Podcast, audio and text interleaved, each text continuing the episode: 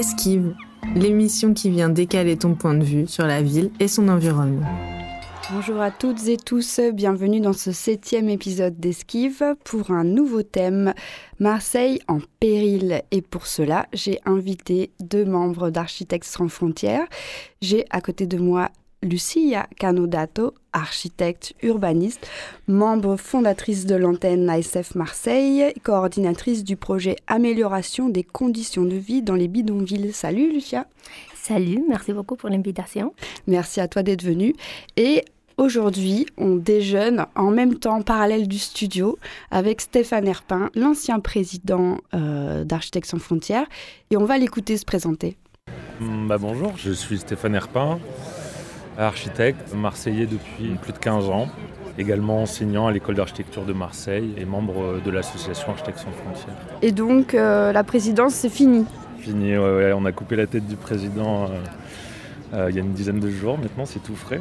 On a déconstruit l'association Architectes sans frontières qui a plus de 40 ans, qui fonctionnait sur un modèle associatif relativement conventionnel depuis ce temps-là et l'association passe en collégial pour les auditeurs de Radio Grenouille qui ne savent pas ce que c'est Architectes sans frontières, en quelques mots, c'est quoi euh, donc, comme je disais, une association qui existe maintenant depuis euh, bah, près de 40, plus de 40 ans et qui euh, initialement avait vocation à intervenir à l'international sur une position plutôt qu'on va nommer d'humanitaire, d'accompagner des, des, habitants, des usagers à travers des diverses structures euh, sur l'amélioration du cadre bâti euh, euh, et, la, réduction, la réduction des risques à travers l'architecture.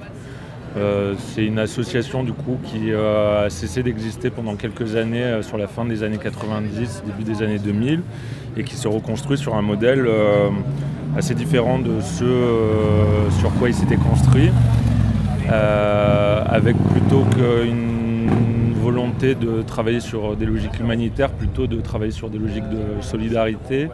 Et donc ça a permis aussi d'ouvrir euh, des dynamiques euh, à l'échelle plutôt territoriale et euh, sur le, territoire métropolitain, sur des questions qui traitent de l'habitat indigne, mal logement, donc ce qu'on va appeler les interventions ici, ici en France, et puis continuer de, faire des actions qui sont plutôt de l'ordre du, de euh, l'assistance à maîtrise d'usage euh, à l'international, euh, qu'on continue, mais sur un autre volet que celui sur lequel s'était construite l'association historiquement.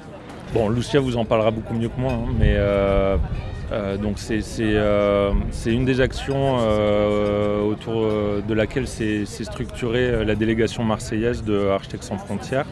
Donc petit aparté, Architectes sans frontières fonctionne autour de groupes euh, relativement autonomes mais qui ont quand même des liens à l'échelle du territoire.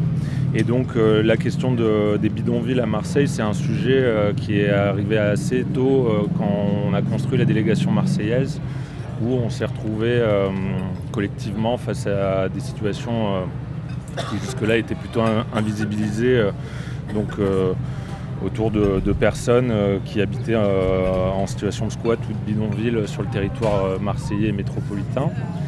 Et donc c'est structuré pendant euh, quasiment 5 ans euh, euh, des, propositions et des appuis auprès des, ménages, des personnes concernées pour réduire les risques autour des, situations de, mal logement en squat et en bidonville. Donc c'est un, projet qui s'est construit assez lentement mais qui répondait à, à des enjeux politiques beaucoup plus importants à l'échelle nationale, donc euh, euh, notamment euh, un changement de, regard sur cette question des bidonvilles, où jusque-là on parlait beaucoup de campements illicites, et enfin, donc avec une circulaire qui date de 2018, si je ne dis pas de bêtises, a été enfin entendu que les bidonvilles euh, existaient euh, en France, qu'ils n'avaient pas cessé d'exister euh, depuis les années 60 et, et, qu'il fallait apporter des réponses à ces problématiques-là. Donc on a eu l'opportunité, à travers un groupe de travail interpartenarial, comme on l'a appelé, donc pluridisciplinaire, avec différents acteurs qui travaillaient sur différents sur différentes thématiques autour de ces bidonvilles, on a structuré des réponses et des, appuis auprès des, personnes concernées. Donc sur notre volet Architectes sans frontières, Lucia vous en dira plus encore une fois, mais ça a consisté à, traiter de la sécurité euh, des bâtiments ou des terrains sur lesquels étaient implantés les, ménages, les groupes de personnes, et dans les bâtiments à peu près de la même chose. Euh, comment euh, réduire les risques à la fois sanitaires mais aussi liés au bâti. On est dans le retour au studio avec Lucia. Alors, est-ce que tu peux nous, dire en dire un petit peu plus sur euh, peut-être cette antenne marseillaise d'ASF et peut-être nous illustrer euh, peut-être par un projet concrètement euh, ces actions? Oui, effectivement, j'ai rencontré Stéphane en 2015 et quand on a monté l'antenne de Marseille avec, avec Annelus ici, donc on était trois à monter l'antenne. Et, euh, on a cherché euh, au début des projets, donc on était euh, appelé par Médecins du Monde pour pouvoir faire des diagnostics dans des techniques sur différents sites. Donc à cette époque, les, les, acteurs du terrain, ils étaient en train de, chercher, d'identifier des terrains sur Marseille qui étaient potentiellement stabilisable par, la préfecture, donc avec l'optique aussi, de pouvoir donner du temps aux habitants qui sont dans, ces sites et pouvoir faire un accompagnement renforcé dans l'insertion socio-professionnelle de ces habitants. Donc, c'est à ce moment qu'on a euh, rejoint cet collectif euh, de cet acteur du terrain, donc notamment Rencontre Cigane, Médecins du Monde, et l'association Jazz, Toussi. Et, en parallèle, il y a un membre des Architectes sans frontières, Pierre Charles, qui euh, nous propose de répondre à un appel à projet des idées de l'association Devenir, et, agent pour titre Habitat du futur. Et on a répondu avec les sujets et euh, la stabilisation des, des bidonvilles à Marseille. Donc, on a gagné le deuxième prix et avec cet humble budget, on l'a euh, on l'a utilisé pour pouvoir améliorer les conditions de vie dans un site qui était stabilisé. Donc, c'était le site de Sassierie. Le deuxième site qui était stabilisé, c'était le site de, site de Saint-Antoine. Donc, on parle toujours des, squats. Et donc, des bâtiments occupés, et qu'on utilise aussi le mot de bidonville. Et du coup, au, fur et à mesure, le projet il a commencé à prendre plus d'ampleur. On a, on a répondu aussi à un appel de la Fondation France, on était appuyé. Et au fur et à mesure, on a eu aussi des, autres financements euh, privés, aussi euh, publics. Et euh, donc, on était tout d'abord très concentré sur ces sites, les sites des Sassieries, qui étaient stabilisés euh, par la préfecture, comme je disais tout à l'heure, mais on était appelé souvent par euh, une des autres euh, associations qui accompagnaient des habitants d'autres sites. Et on a commencé aussi à aller vers euh, les autres sites à Marseille et on s'est rendu compte que, euh, voilà, qu'il y avait la problématique, elle, était ailleurs aussi dans, dans, plusieurs sites. Et on, a, on, a, on s'est axé surtout sur l'amélioration des conditions sanitaires dans l'assemblée site. Et avec cette nouvelle stratégie, on, a, on était aussi renforcé par la crise sanitaire qui, qui arrivait en, en, mars 2020 et on était aussi appuyé économiquement par, par la préfecture pour pouvoir faire un projet global d'amélioration des conditions de vie et, sanitaires et dans l'ensemble des sites. Donc, Alors, est-ce que tu peux nous dire pour qu'on arrive à se recontextualiser justement sur euh, les bidonvilles et les squats à Marseille donc euh, Stéphane a dit que c'était toi qui allais répondre à cette question. Voilà. Ça concerne à peu près combien de personnes, combien il y en a, où est-ce qu'ils sont localisés un peu sur Marseille? Alors, ils sont un peu de partout sur Marseille. Donc, on parle des bidonvilles aussi dans des terrains qui sont occupés par des cabanes, mais aussi des, squats. Il y a plus ou moins 1500 personnes. Donc, il faut dire qu'avant la crise sanitaire, on avait recensé avec euh, l'Observatoire des conditions de vie des bidonvilles 1000 personnes. Mais après la crise sanitaire, on a découvert beaucoup plus de personnes qui sont fait appel à l'aide pour euh, les denrées alimentaires. Et du coup, aujourd'hui, il y a plus ou moins 36 500 personnes. Ok. Et donc, est-ce que tu peux nous parler, euh, Stéphane, il en a parlé hier, mais pareil, il a dit que c'était toi qui allais nous en parler dans les détails euh, du projet de La Pomme, justement, pour euh, un peu illustrer concrètement le genre d'action qu'ASF peut mener à Marseille. Mhm. Alors, donc, euh, le site de la Pomme, c'est un site où il y a 30 personnes. En fait, c'est un site assez particulier parce que le terrain, il est privé et le propriétaire a accepté qu'il y a des habitants qui, qui occupent le site. Donc, mhm. c'est unique à Marseille, il faut dire ça. Donc, il a eu cet accord et on a. Hum, donc, le contexte initial, il y avait un point d'eau euh, pour tous les habitants et aussi une toilette sèche qui était très très dégradée. Donc euh, face à cette problématique, on a hum, euh, on a proposé avec, euh, avec euh, voilà, l'ensemble aussi des, acteurs de l'Observatoire des conditions de vie dans les bidonvilles un projet, c'est un module sanitaire et qui avait la vocation ici de pouvoir être démonté et construire ailleurs. Donc, on a construit aussi avec la, la Fer, qui était super dire. Euh, voilà, donc il, s'agit de des salles de bain avec euh, une douche, un évier et un, et un WC. Et ils sont répartis par famille. Donc, en fait, toute la démarche, on l'a fait avec euh, une, une, concertation assez importante de comment, où on va faire l'emplacement de cette sanitaire, comment on va aménager cette sanitaire. Euh, on va les regrouper par famille, par homme-femme. Donc, tout ce travail était mené euh, avec euh, beaucoup de soins aussi.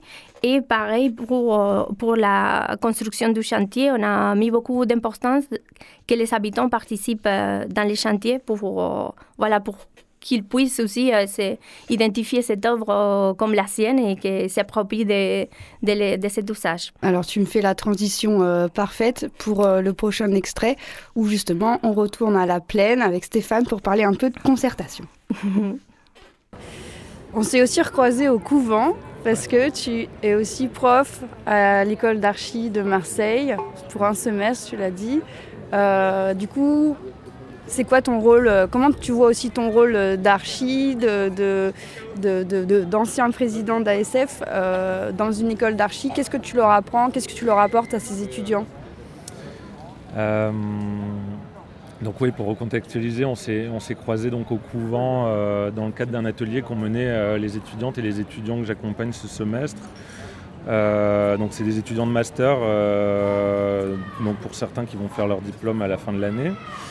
Euh, et donc une des thématiques qu'on leur a, qu'on leur a euh, pour, euh, pour ce semestre donc de travail sur la Belle de Mai, c'est de travailler en croisement avec les habitants et les usagers de la Belle de Mai. Donc en croisement notamment avec un collectif d'habitants qui s'appelle le, CHO, CHO3, collectif des habitants organisés du 3e.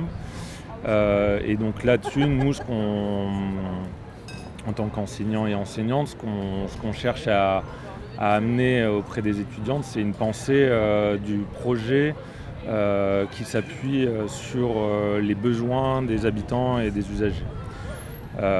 et donc, dans le cadre de notre rencontre la semaine dernière, c'était un atelier donc, qui a été organisé par les étudiants et les étudiantes pour arriver à faire émerger, bah, par une part des habitants et des habitantes de la Belle de Mai, des besoins, des problématiques, afin qu'ils puissent nourrir leur projet. C'est ce qui, en tout cas moi en tant qu'architecte, me paraît assez essentiel euh, par rapport à ce métier. Euh, c'est comment on évite euh, bah, d'intervenir de manière parachutée sur un site, sur un territoire, et qu'on arrive à, faire émerger bah, ces besoins premiers de ce territoire, donc par les usagers, les habitants concernés.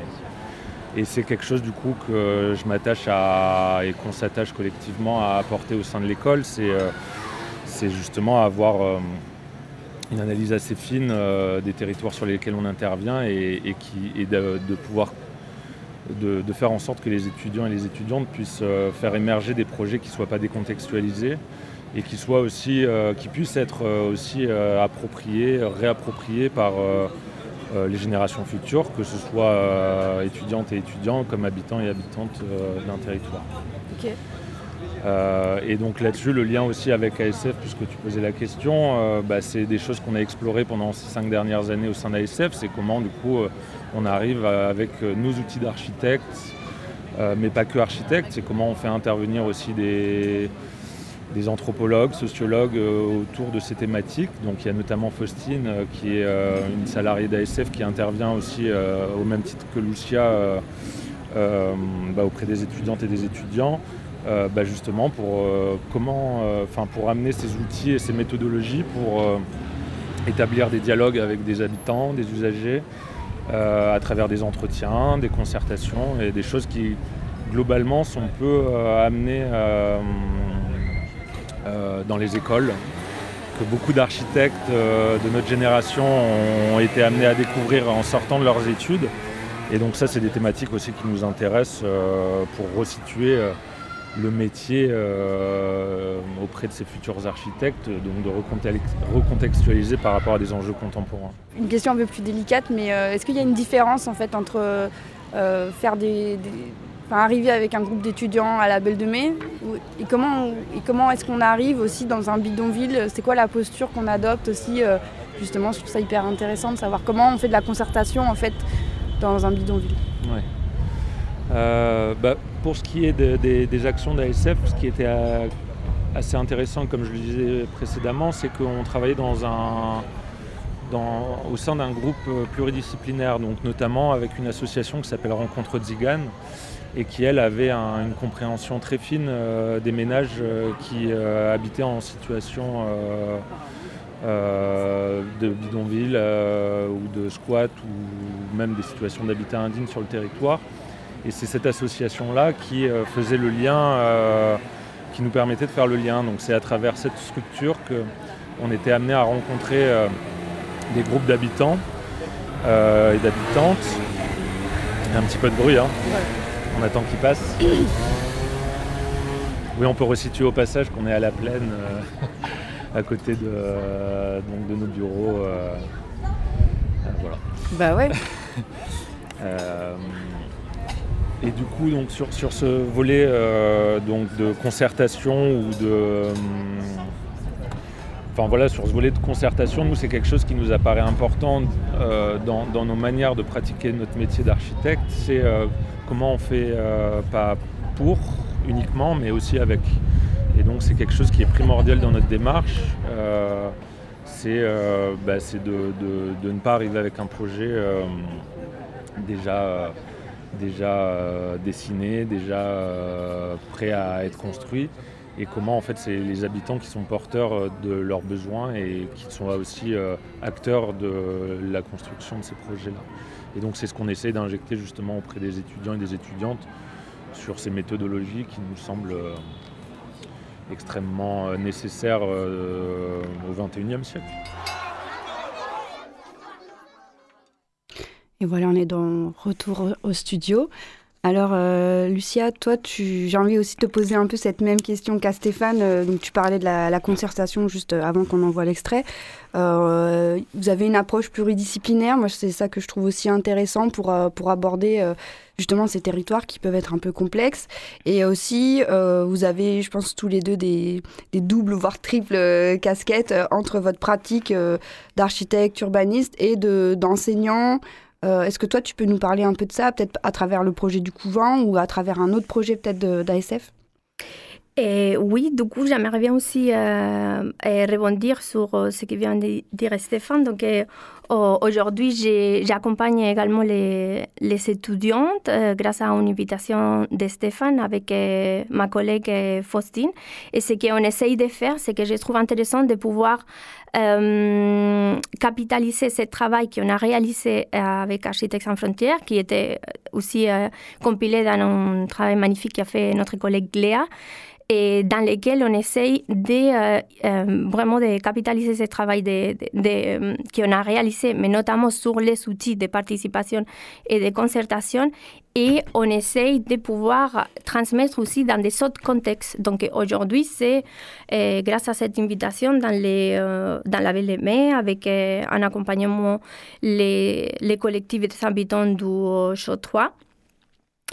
Et euh, du coup, euh, c'était concrètement la question.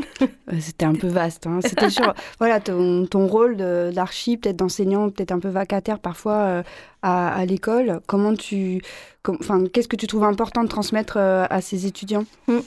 Du coup, en effet, c'est qu'on essaye de dire aux, aux, étudiantes, voilà, c'est que la participation, c'est pas une recette toute faite qu'il faut véritablement s'adapter au terrain et aux habitants, que c'est important de construire aussi le, respect mutuel avec euh, les habitants, d'arriver dans le terrain sans, jugement, de sortir vraiment toutes les précisions conçues qu'on a eues euh, avant d'arriver sur le terrain. Et euh, donc, c'est important aussi de ne pas donner, de ne pas créer de faux espoirs aussi aux, habitants, de vraiment laisser clair c'est quoi son rôle, c'est qu'il peut faire aux, habitants, c'est quoi et comment ils peuvent les, les accompagner dans ces projets-là.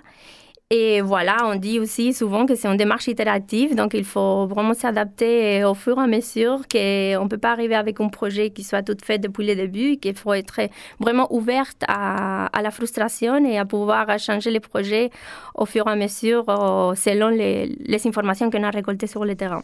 Impec.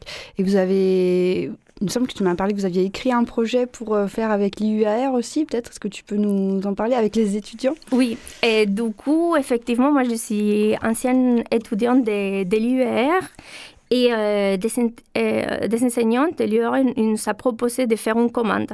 Donc, euh, effectivement, sur ce qu'on trouve assez intéressant, c'est comment pouvoir mobiliser les fonciers mm, vacants, mais pour des solutions de relogement à Marseille. C'est une problématique très très importante euh, dans la ville de Marseille qu'on ne se rend pas compte si on planche euh, pas dessus. Mais en tout cas, il y a un travail magnifique qui, qui a été fait par les étudiantes dans le cadre d'un workshop. Euh, il y a déjà un an et demi. Donc, on est, on est aussi très ouverte à pouvoir les partager avec tout le monde, dans lesquels il y a pas mal de outils, notamment juridiques, pour pouvoir trouver des solutions à justement cette mobilisation du, du foncier vacant. Impeccable. Eh bien écoute, on va redonner une dernière fois la parole à Stéphane. On retourne à la plaine. Ça, rejoint un peu ce que tu avais euh, développé peut-être dans ton mémoire HMO, euh, comment resituer le rôle de l'architecte dans une société dans une société en situation de crise généralisée déjà en 2013. Alors dix ans après. c'est marrant, que c'est marrant que tu sois tombé là-dessus, ouais. Euh, Mais je suis tombée là-dessus et en même temps j'ai vu que j'ai vu que tout va bien, architecture. Donc, euh, donc, euh, donc Stéphane qui reste euh, très optimiste. Ouais, bah, du coup, à la fois optimiste, mais aussi réaliste sur, bah, sur le monde dans lequel on, vit et, sur les problématiques, notamment politiques, face auxquelles on peut, on peut, on peut se retrouver.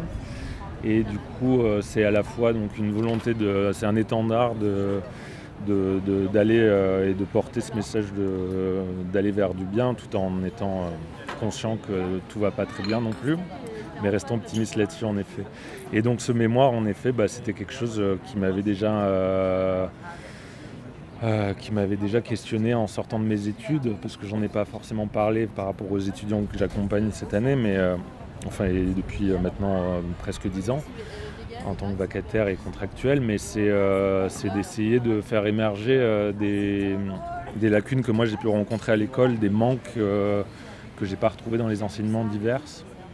Et donc mon mémoire de HMO que j'ai fait deux ans après être sorti de mes études, notamment après une année que j'ai pu passer au Portugal où j'ai commencé à, découvrir un petit peu toutes ces thématiques à Lisbonne.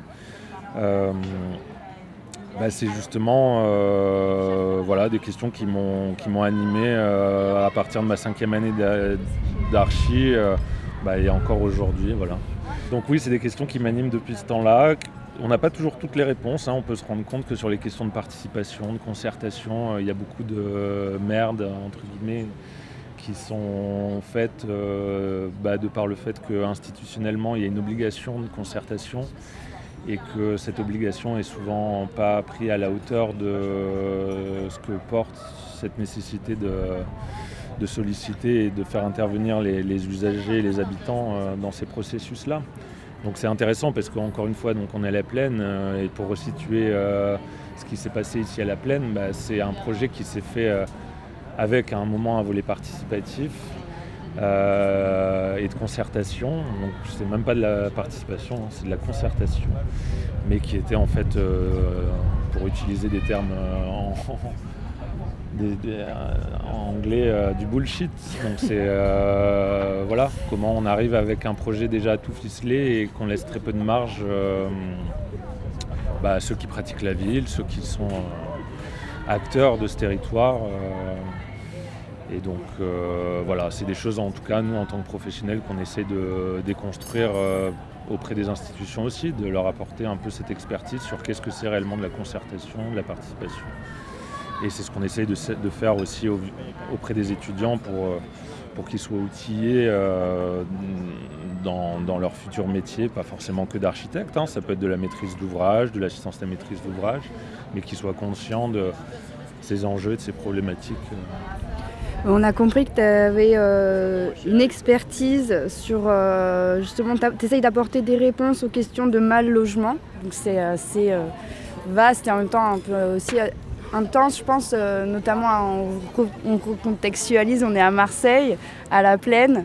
et voilà, comme tu as dit, tu es diplômé depuis 2011, donc ça fait une dizaine d'années peut-être que tu t'explores ce, domaine-là. Et quel regard euh, tu, portes euh, sur ce mal logement à Marseille euh, Je sais pas, qu'est-ce que tu as envie de nous dire pour clôturer cette interview?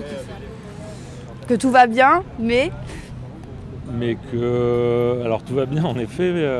alors tout va mieux, tout commence à aller mieux, tout commence à aller bien.